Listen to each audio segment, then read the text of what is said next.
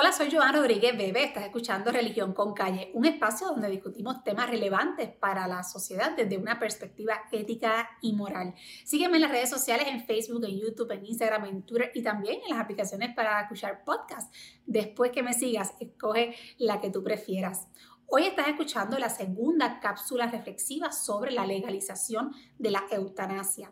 Como comenté en la cápsula anterior, en este video voy a compartir cuáles son a mi juicio y también de acuerdo a lo que está ocurriendo en los países donde se ha legalizado esta práctica, algunas de las consecuencias y de los riesgos que su legalización va a representar y que representa actualmente para las personas y para la sociedad. Lo primero es que la eutanasia promueve una mentalidad del descarte, o sea, de desechar aquello que se entiende que no tiene valor o que ya no vale la pena. Y cuando se aplica esta mentalidad del descarte a las personas, lo que se está afirmando es que el valor de la vida no se encuentra en la dignidad intrínseca de cada cual, es decir, que la vida no tiene un valor objetivo que no cambia, fundamentado en esa dignidad, sino que su valor depende de otros factores cambiantes como lo podrían ser la eficacia y la productividad. Y así, por, por ejemplo, alguien podría decirte que tu vida vale la pena mientras seas útil. En síntesis, con la legalización de la eutanasia se está diciendo que hay vidas que no son dignas de ser vividas y que por lo tanto deben ser eliminadas. Por eso no debe parecernos extraño que esta práctica sea promovida entre las personas enfermas a quienes se les percibe como inútiles. Y tampoco es coincidencia que la eutanasia se haya legalizado en países ricos donde muchas personas rigen el valor de sus vidas no en torno a su dignidad intrínseca, sino en torno al éxito y al poder. Y el problema de la instauración de la mentalidad del descarte no es solo a nivel social, sino que también tiene un impacto a nivel personal, individual, porque las personas empiezan a sentirse y a creerse que son una carga para sus seres queridos y que sus vidas no merecen la pena bajo ciertas circunstancias. Y cuando se instaura en la sociedad la idea de que el familiar enfermo o el familiar que ya es viejito es una carga, se va perdiendo el trato de acogida y de acompañamiento a nuestros seres queridos en las diferentes etapas y circunstancias de la vida. Otra de las consecuencias importantes de la legalización de la eutanasia es que se desincentiva los cuidados paliativos para aliviar o eliminar el dolor del enfermo.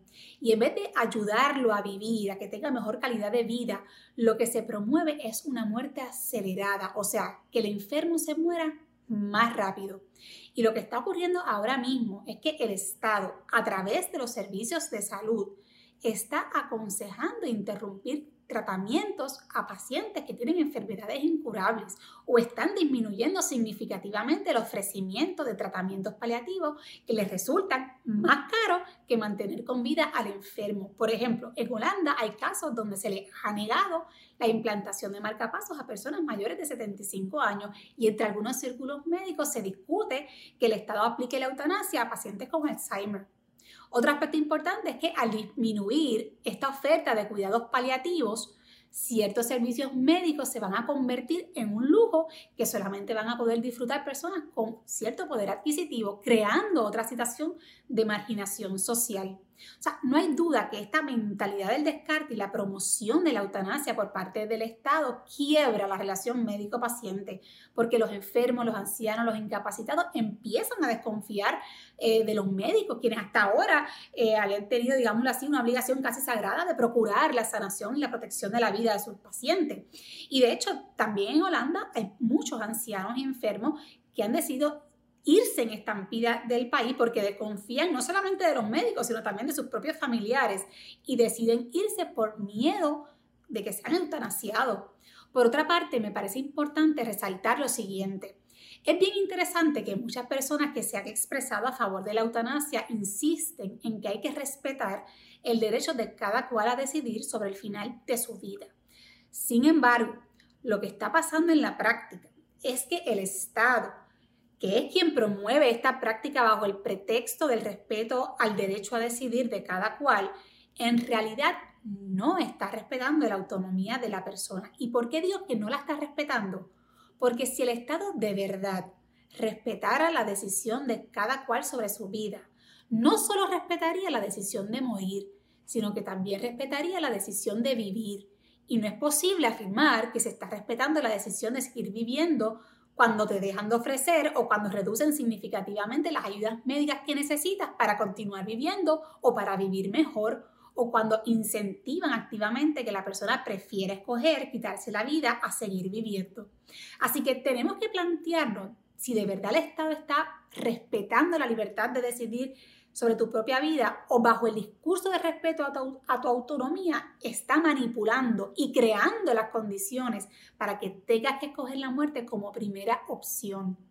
No sé si te has preguntado a quién verdaderamente le conviene la legalización de la eutanasia y si también te has planteado que esta práctica podría tender a eliminar principalmente a los más pobres y débiles porque se va a hacer especialmente accesible y promocionada entre las clases económicamente desaventajadas, los grupos étnicos desfavorecidos y entre cualquier otro sector vulnerable de la sociedad que el Estado quiera eliminar.